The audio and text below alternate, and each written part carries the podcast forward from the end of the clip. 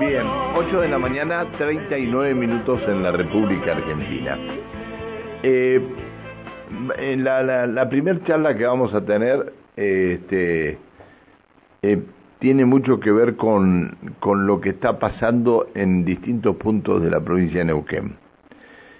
Eh, tiene que ver con los eh, los proyectos eh, que hay para viviendas y tiene que ver también con lo que está sucediendo. Tomas de viviendas, bueno, creo que todavía está activa la última toma, eh, que toda es gente conocida, digamos, ¿no? Toda hay gente que ha estado en otras tomas y vuelven a tomar terrenos y yo no sé qué hacen con los terrenos que toman que han tomado anteriormente. Bueno, estamos en una situación complicada.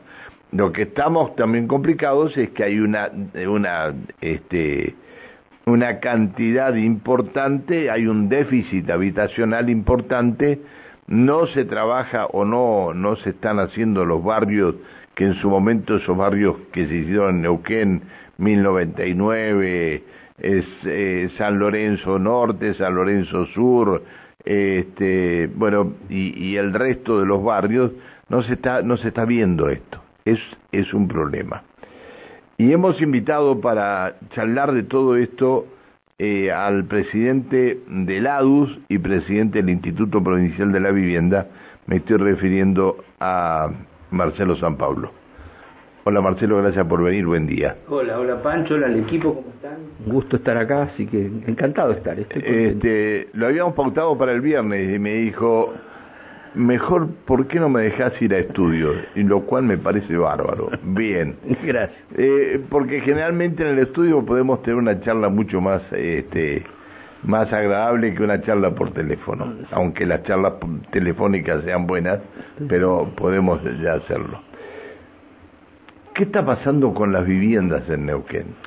¿Qué está pasando con las viviendas en el país, digamos? Yo recién hablábamos antes de entrar con, con Coqui. El problema que tienen las viviendas es la inflación. O sea, eh, el Estado construye viviendas en una cantidad insuficiente para la demanda. Claramente es insuficiente. O sea, nosotros tenemos una demanda de más de 30.000 viviendas en toda la provincia y estamos construyendo en este momento 2.000, 2.000, 2.000 casi 3.000 en el que está en ejecución, hay otras para empezar, pero obviamente estamos lejos de, cubrir la demanda. Pero ¿qué pasa, Pancho? Nosotros tenemos demanda de vivienda que no debería ser demanda de vivienda construida con fondos del Estado. Tendría que ser demanda de vivienda que se pueda construir con fondos del sistema financiero. Es imposible acceder a un crédito. Yo cuando, cuando empieza Mariano en, con el tema de, de, los loteos, digo, buenísimo porque el acceso a la tierra también es un problema. ¿Cómo hace una persona con un sueldo común, un trabajador de la radio, un trabajador del Estado, para ir y comprarse un terreno en Neuquén? Imposible.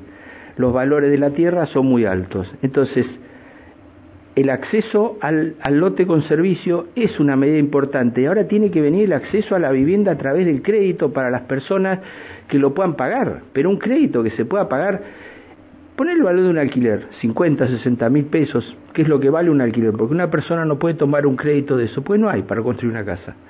Entonces, el Estado... Eh, sí, creo que el, el error, eh, es decir, el déficit comienza cuando el banco hipotecario dejó de construir viviendas. Sí, sí, porque vos decís 1099 viviendas. En esa cuando época... lo, lo, lo, lo, privatizan y pasa a ser un banco comercial. Sí, o cuando, o cuando lo privatiza y pasa a ser un banco comercial, o cuando la inflación hace que las tasas sean imposibles de pagar. Nosotros tenemos proyectos de vivienda hechos, planos aprobados para financiar, tipo como hicimos el, eh, el edificio de Pringles que hicimos. Hay unas viviendas que fue todo financiado por el Banco Provincia, pero hoy, con las tasas de hoy, cuando hacemos la cuenta con el Banco Provincia para financiar esas viviendas, no lo puede pagar nadie. O lo puede pagar alguien que lo toma como inversión, y no es, no es la idea, la idea es que una persona que vaya a vivir ahí viva en esa casa, no que la compre y después la venda o la alquila, no, no, es, no es la idea y entonces nos sentamos en una cuota de 160 o 170 mil pesos y no la puede pagar nadie. Entonces, creo que hay una cuestión macroeconómica importante. nosotros construimos, nosotros ejecutamos todo el presupuesto y aparte desde la gestión de, Omar Gutiérrez tenemos ni, ni, siquiera los sueldos del Instituto de Vivienda se pagan con fondos de Fonavi como se pagan en la mayoría de las provincias y como se pagaban en Neuquén hasta que, asumió Omar eh, la gobernación. Entonces, hoy todo el dinero que nosotros tenemos lo afectamos a, a, construcción de viviendas, pero obviamente no llegamos, hacemos mucha infraestructura, o sea, trabajamos un montón, pero imposible llegar a donde tenemos que llegar de es cubrir la demanda de las personas que no pueden acceder normalmente a un crédito. Está bien. a ver, este, no hace mucho tiempo atrás el gobernador firmó con eh, el secretario de Desarrollo Territorial de Nación mm. este, mm, un, convenio para financiar y generar 2016 lotes con servicio en 12 localidades de Neuquén. ¿Esto se está llevando adelante? Sí, sí, estamos trabajando en los proyectos. Pero van a entregar los lotes. En principio vamos a entregar los lotes. Lo que hay es ahí... ¿Cuánto, cuánto le puede llegar a sumar a esto si ustedes le hacen acá al lote un núcleo húmedo. Ah, Cocina, baño y un dormitorio y le dejan preparado un, Podría ser, hay que tener los fondos para eso. También este sistema está atado a Créditos Procrear, que es un buen programa el de Crédito Procrear. Sí, bueno, pero bueno, está bien. No, bueno, o sea, es, es una posibilidad, o sea, ¿cómo hace el Estado Nacional? Te financia y una parte de esos lotes los destina a las personas que pueden tomar un crédito procrear y la otra no, la otra es para, para personas de la localidad. Entonces, para mí es el inicio. Yo me imagino que en algún momento la inflación va a bajar, porque yo, o sea, no, no, estaría dando resultados, pero, pero convengamos que este, si no logramos eso, no logramos nada, eh, Marcelo, mm, una de las tomas más complicadas que hay en estos momentos mm. es la toma de Casimiro Gómez. Sí. De la forma que están viviendo la gente en la toma de Casimiro Gómez. Y yo lo, lo, lamento por, por los chiquitos que están allí este, en la toma de Casimiro Gómez. A esta familia, a esta familia, no se le puede llegar a conseguir un terreno, no te digo un terreno de 10 por 30, es decir, yo donde vivo tengo un terreno de este, vivo en un terreno de 6 por 12, que es donde tengo mi, mi, Sí, sí. Hace 35 años que vivo en el mismo lugar, o 33 años que vivo en el mismo lugar. Un terreno mucho más chico, hacerlo núcleo húmedo para sacarlos de esto, del lugar donde viven. Sí, está trabajando la municipalidad en eso, en sacarlos del lugar donde están, porque el lugar donde están no se pueden quedar, porque esas son tierras pero aparte, privadas. Eh, pero no, más allá de que sean tierras privadas, sí. Es decir, cuando llueve, hay casitas que se la lleva el agua. Obviamente, obviamente, completamente de acuerdo. Y, nosotros trabajamos en 2 de mayo, 7 de mayo, La Florcita, bueno, o sea, en muchos lugares estamos trabajando llevando servicios primero. Mira, lo que, ¿qué, ¿qué fue lo que nos dijeron en lo que se quejaban días de que era 2 de mayo, 7 de mayo? No, el de 7 de mayo. 7 de mayo. El sector del trébol era el que... No, no, el trébol no, pero 7 de mayo, pero ponele. Bueno, este, la, los líquidos cloacales porque le pusieron, le hicieron a cada casa de las que más o menos eh, construyeron ustedes para algunas familias ahí, le hicieron pozos ciegos con dos aros. No, no, son 80 y hay una de las 80 señoras que se queja de eso habría que hablar con los otros 79 y está contratada la obra de cloacas, o sea, se hicieron... Esto estamos, estamos hablando del sector nido del barrio. Exactamente, el sector nido. Hay una señora que se queja. Hay una señora... No, no, yo no digo que la solución fue, porque es una solución provisoria, porque la UPF tiene contratadas las cloacas. Estamos haciendo las cloacas. Estamos haciendo las cloacas en 2 de mayo, el 7 de mayo, estamos haciendo cloacas en, en, la familia, estamos, todo eso se está haciendo, está en ejecución la obra. Entonces, desarrollamos los lotes, el financiamiento es un financiamiento del BIRF, tardó en salir, cambio de gobierno, pandemia y biribiri, esto estaba aprobado en el gobierno anterior, recién termina saliendo ahora, está en ejecución la obra de cloacas. Entonces lo que se hizo fueron pozos provisorios hasta la ejecución de la obra de cloaca. Y hay una señora que es la que, la que, la emergente de esto, yo no creo que no haya que atenderla, ¿eh? yo creo que hay que atenderla y yo estoy de acuerdo con que la gente si están, se queje. Si hay, hay este, líquidos cloacales en la calle, ¿cómo, ¿cómo no va a ser una necesidad la No, pero es una necesidad, pero estamos haciendo la obra de la obra de cloaca. Ah, bien, no sabía. Eso, bueno, estamos haciendo la obra... Estuve, ¿hace cuánto en la toma 7 de mayo? Estuve eh, recorriendo parte de la 7 de mayo y estuve recorriendo este, hasta donde pude entrar en, en, en, Casimiro Gómez. Eh, y te digo que hay que hay que vivir hay que vivir eh. hay que vivir. completamente de acuerdo y la persona que vive en esa situación no lo hace porque quiere sí cuando llega la situación de toma yo llega en general instigado y pagándole plata a alguien que organiza la toma no hay toma espontánea todas las tomas son organizadas eh, ha habido condenas a, esta, última también es organizada esta última esta, que esta del Trego claramente esta del Trego claramente. Esta que están estas ocho familias que están atrincheradas ahí eh, pongo el caso más eh, hay tres casos de esos once porque ya los relevamos tres casos de esos once que están inscriptos en nuestro registro de demanda.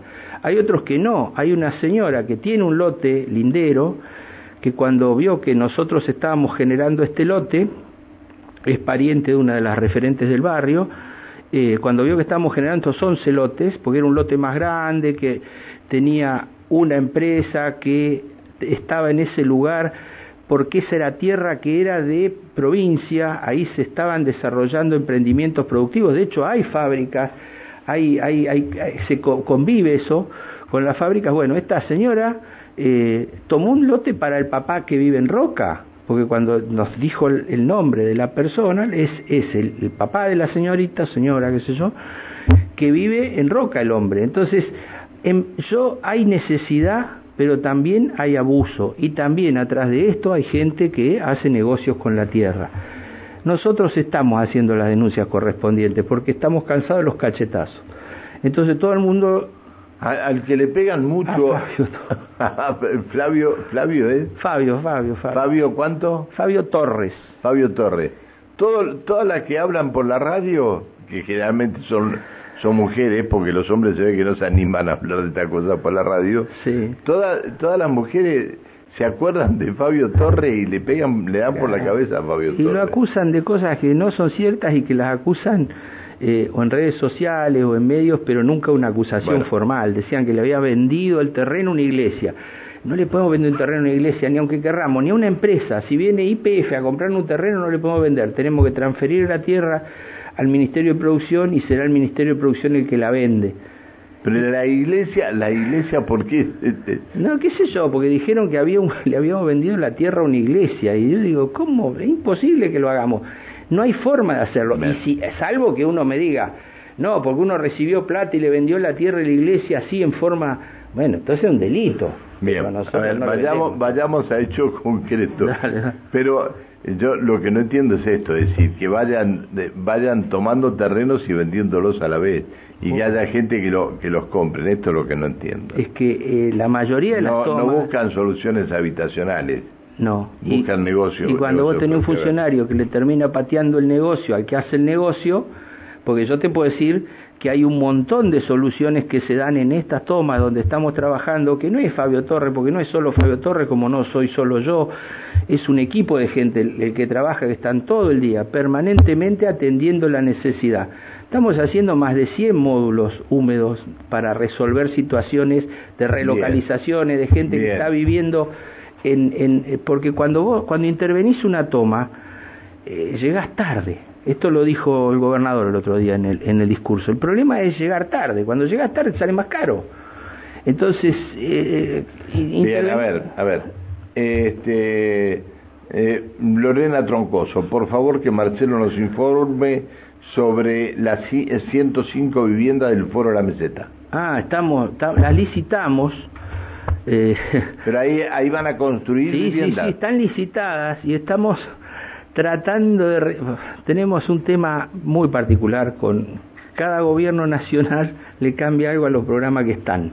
A mí me gustaría que cada gobierno nacional tome lo bueno de los programas anteriores, corrija lo malo Y entonces yo le digo a, a, a, Lorena, con la que tenemos bastante trato, están licitadas las 105 viviendas, vamos a licitar las otras 88.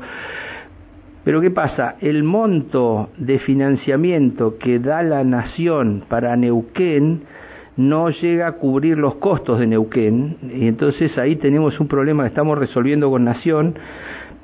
Viajamos ayer, eh, viajó Alejandro Romeo ayer y creo que lo tenemos resuelto, así que no, no hemos dicho nada porque, porque bueno, vamos a generar más ansiedad que otra cosa, pero pero lo estamos resolviendo. Eh, fue licitada, pero el monto de la licitación fue por encima del valor y la nación, a diferencia de otros de los otros gobiernos, no nos permite cofinanciar la vivienda. Entonces estamos resolviendo esa situación, pero las tenemos que empezar. Es un compromiso que hay que cumplir. Maxi, eh, tengo 33 años, todavía no puedo tener mi terreno o casa. ¿Cómo puedo hacer? ¿Dónde voy? ¿Dónde me anoto? A todo esto, estoy anotado en el IPBU hace 10 años. ¿Por qué no llaman y le entregan a los que realmente necesitan los terrenos? Es que le entregamos a los que realmente necesitan. El problema es que no, son, no le entregamos a todos los que realmente necesitan. O sea, eh, es difícil cuando vos tenés, es lo que hablábamos, no sé si micrófono fuera de micrófono, si estás haciendo 3.000 casas y tenés 30.000 personas que eh, que, que, están solicitando la vivienda. 30.000 familias. Sí, 30.000 familias anotadas en el registro de demanda. El déficit no es fácil de definir porque una persona que alquila no sé si es déficit o no es déficit, puede alquilar el resto de su vida, qué sé yo. O sea, ¿por qué no va a haber viviendas para alquiler? Todos los países civilizados tienen viviendas en alquiler, gente que alquila, gente que se traslada y no quieren tener una casa. Los jóvenes en general, la mayoría, eh, de los jóvenes hasta que no se estabilizan, y yo que sé, lo hablo por mis hijos, digamos, no, piensan en tener una casa. En sí, es cierto. Ni un auto. Tienen un pensamiento distinto que las que, como nosotros, que para nosotros la casa era lo básico. Ah, pero era, era lo, lo el techo desde ahí desde ahí comenzaba a funcionar bien la familia el techo para mis hijos bueno bien a ver el problema que tiene la provincia es el recupero financiero las viviendas adjudicadas pagan cuotas mensuales que no se puede creer. ¿Qué día cuánto pagan de cuota los planes 1099, 855, 180, etcétera, etcétera, etcétera? Y si ese dinero alcanza para hacer nuevos planes de vivienda. No, no alcanza y pagaban. Yo no firmo más cuotas fijas, Pancho. No firmo más. O sea, yo todas las cuotas, nosotros a partir de Tuvimos un temita con la pandemia, porque la verdad que ahí era un momento difícil de exigir pagos, porque había gente que la estaba pasando muy mal. Terminado la pandemia y estamos en discusiones y habrá visto que el otro día salía gente de las 483 viviendas diciendo que 12 mil pesos era mucha plata para pagar. Habría que preguntarle a Maxi si él pagaría 12 mil pesos. Seguro que Maxi, si yo le digo... debe estar pagando 40, 50 40, 50 de alquiler. Entonces, hoy el costo, lo que tiene que pagar una persona de cuota de una vivienda ahora que ya están hechos los contratos en UBIS, ronda el orden de 200 UBIS, que son aproximadamente 23 mil pesos. Eso es lo que sale la cuota de una vivienda para el que la puede pagar y comprar. Hay gente que no puede pagar 23 mil pesos. Bueno. Hay que buscar otra forma de adjudicación. Este, yo pagué, eh, cancelé mi crédito y no tengo mensura para escriturar. Ah, sí, sí, sí, sí es un tema grande. ¿Y quién, lo, y quién, quién tiene que hacer la mensura? En algunos casos nosotros, que no es simple y en otros casos, eh, o sea, en el caso que sean cooperativas, las cooperativas, no es fácil lo de las mensuras. Yo es un tema que me tiene. Eh, pero no, eh, pero si gente que canceló Sí. Eh, y, no, y no tiene. No tiene mensura. Hay barrios que, que hacen años que no tienen mensura porque están construidos en calles, porque hay regularizaciones que no se hacen. Hay porque los ¿Puede haber 25.000 viviendas que no tienen escritura? Sí, perfectamente. Sí, pero hicimos 8.000. O sea, había muchas más. Estamos trabajando, estamos trabajando. La verdad que a partir de que está Mariano en, en que tenemos un mejor diálogo con con la Municipalidad de Neuquén estamos trabajando en una ordenanza que nos permita regularizar las situaciones que son difíciles de regularizar en el caso de las viviendas que construye el Estado. Eh, hay viviendas, hay edificios que valen fortunas que no están escriturados porque no tienen mensura. Sí. tenemos un problema con las mesuras. Tenemos un problema con las mesuras. Yo no sé cuánto, cuando yo yo vivía en las 1099. Sí. Este, me cuando compré la carpeta donde vivo actualmente, fui y devolví el departamento a las 1099. A, la, a vivienda. No lo hace nadie, Pancho. El, eh, Ramidán me dijo, pero... Ramidán es... Sí, sí, sí, sí. Bueno, de hace mucho tiempo que no lo veo. Eh, para mí una excelente persona, para mí una excelente persona. Sí, sí. Me dijo, pero ¿cómo vas a devolvernos, Tomás? Te vengo a entregar las llaves. Es decir, todo lo que pido, que todos los adelantos que le hice al departamento, a quien se lo vayan a adjudicar, le digan, mirá, tenés que pagar esto porque dejé a la cena, dejé bajo mesada, dejé todo, todo, bueno.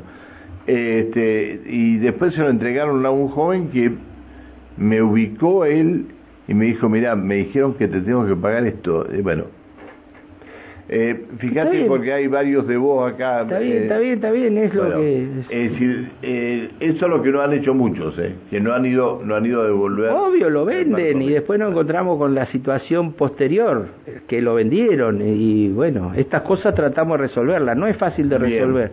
Buen día, dígale al hombre que habla sí. Eh, que por qué no siguen los ejemplos de otras provincias. Tengo cuatro hijos neuquinos y como muchos no tienen viviendas.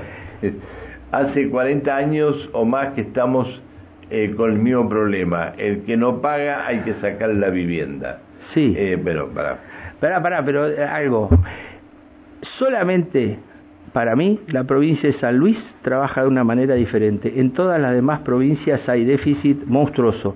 Y Neuquén es una provincia que crece demasiado, es la que más creció en los últimos 12 años, entonces no es fácil. No es tan la... Eh, Río Negro no empezó una sola vivienda durante este gobierno.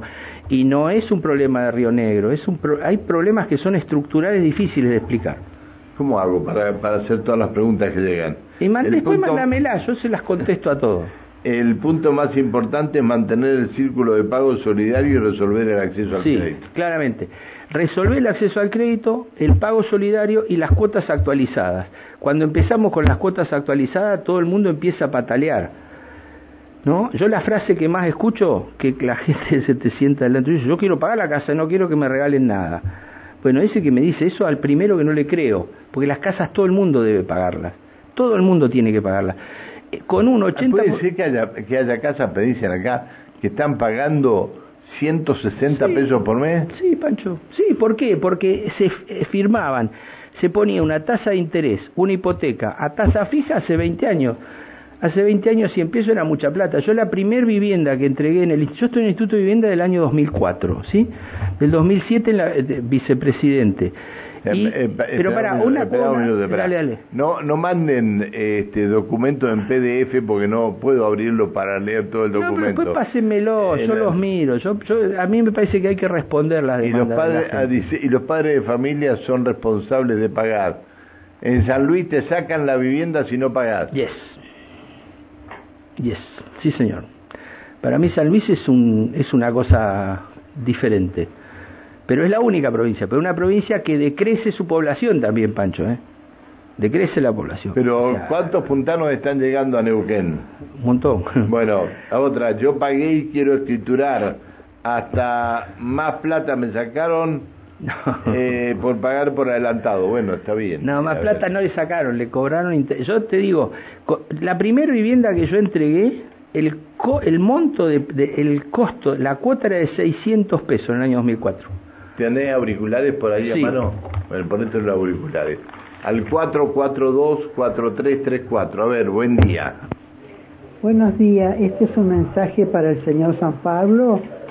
Quiere que yo, el, el 16 de mayo me mandaron el mensaje que me van a, a citar para que el, el escribano ya este me firme el título de vivienda y me entregue mi título, pero hasta el día de hoy estoy esperando y no, no he recibido nada todavía. Eh, por favor, si el señor San Pablo me puede dar una audiencia o ver de qué manera pueden apurar un poco, porque a mí me urge em, terminar con, con mi vivienda ya cancelarla, eh, o sea, pagar la escritura y ya, dijo lo, lo que tenía que... Está en el aire la señora. No, no, no, ah, es mensaje. Ah, es mensaje, no. Eh, no, sí, obviamente, lo tiene un escribano, está para entregárselo, habría que ver cuál es la situación. Tiene que ir a la oficina, si quiere ir el lunes a ver a Gustavo Siner, que es el, el escribano que trabaja con nosotros, para saber en qué escribanía está, así no no tengo forma de saber cuál es la escribanía y por qué no se la entrega. Si está en el escribano está para, si ya la firmó, está, puede ser que esté inscribiéndose en el registro de la propiedad, cosa que también lleva meses inscribir una escritura en el registro de la propiedad. Eh, a ver, este, te tengo, a ver, el último que leo, porque si no, eh, se, nos, se nos escapa todo el programa. Buen día. ¿Qué respuesta me da San Pablo con las escrituras de las 100 viviendas Melipal 29 años esperando. Sí, no, que, o sea, en algunos casos la gente tiene razón, no hay mensuras, no se aprobaron las mensuras, estamos trabajando, yo digo, hicimos 8.000 mensuras, no hicimos la de Melipal evidentemente, en todos lados se está trabajando con mucha intensidad, tanto el gobernador Zapá como el gobernador Gutiérrez le pone mucho énfasis a la entrega de escrituras. Se llega y en algunos casos no se llega y seguimos trabajando. Está la mensura, se le ganó un juicio, uno de los mensajes ¿Qué pasa con la cooperativa 127 hectáreas? Otro mensaje. Eh, a ver, eh, no, no tengo más tiempo. Vengo un día, todo el día. Pero pásenme los mensajes. Yo te digo, a mí me gusta responder eso, porque yo entiendo que la gente cuando está en una situación de demanda y en esto decir cubrimos un porcentaje bajo de la demanda, obviamente hay más enojados que contentos. Pero yo ahí te traje el trabajo que hicimos en la gestión anterior, se lo dejo para que lo veas, eh, para que lo mires, porque se hacen un montón de cosas. ¿Se pueden hacer las 30.000 viviendas? ¿Hay, hay, ¿Hay terrenos para hacer las 30.000 viviendas? No, ni terreno, ni empresa, ni presupuesto. O sea, no se pueden construir 30.000 viviendas de golpe en, en, en, ningún lugar. Hay que trabajar para que la gente construya por sus propios medios, con créditos individuales, y como, como fue siempre la Argentina. ¿Cómo hicieron las casas tus padres? ¿Cómo hicieron mis casas mis padres? Bueno, eso se perdió. Con un 80% de inflación no se pasa nada. Este, el banco hipotecario hacía, hacía, hacía y, eh, y, el Instituto Provincial de la Vivienda también hacía muchos barrios, cosa que no se hizo más. Los últimos barrios grandes que hicieron creo que fue el San Lorenzo, ¿no? Sí, no se licitan más de a mil viviendas de ninguna manera, no se licitan más de 100 viviendas, 150, 192 es lo más grande que estamos licitando ahora, que ya licitamos, pero no, números tan grandes no. Pero hoy mil viviendas son, eh, no sé cuánto en plata es una cantidad de dinero, 8 mil millones de pesos. Aníbal dice, decirle que me conoce, dice Aníbal. Aníbal. este, el, que pide respuesta eh, con las escrituras de las 100 viviendas de Melipal. De Melipal. Hay otro mensaje de vos, pero ay, lo eliminó. Se arrepintió. Se arrepintió, pues. Bueno, este Dicen que van a verte al Instituto de la Vivienda y no atendes a la gente. No, no es cierto. Trabajo un montón. Yo, mira, hasta los que no me quieren, que son muchos también, no nos vamos a agrandar, reconocen que nos pasa a unos cuantos. Yo, llego, yo llego primero y me voy último al Instituto de Vivienda. Y no puedo atender a todo el mundo y tenemos un equipo de gente que atiende, así que... Bueno, yo trabajar, nadie puede decir que no trabajo. Que digan lo que quieran, pero no que no trabajo. Gracias por haber venido. No, a ustedes me sentí muy cómodo y las veces que quiera vengo, no hay problema, pero me, me que contratar para contestar tantas preguntas. Pero si me las mandan, en serio, yo no sé bueno, si es después, después tratamos de ver si podemos sacar, porque están llegando, el, el 80% han llegado al WhatsApp de la radio. Bueno. Este, si podemos reenviarla, te la reenviamos. Bueno, muchísimas gracias, gracias a, todos. Gracias, Marcelo, por haber venido. un buen día, hasta luego. Que sigas bien, hasta luego, buen día.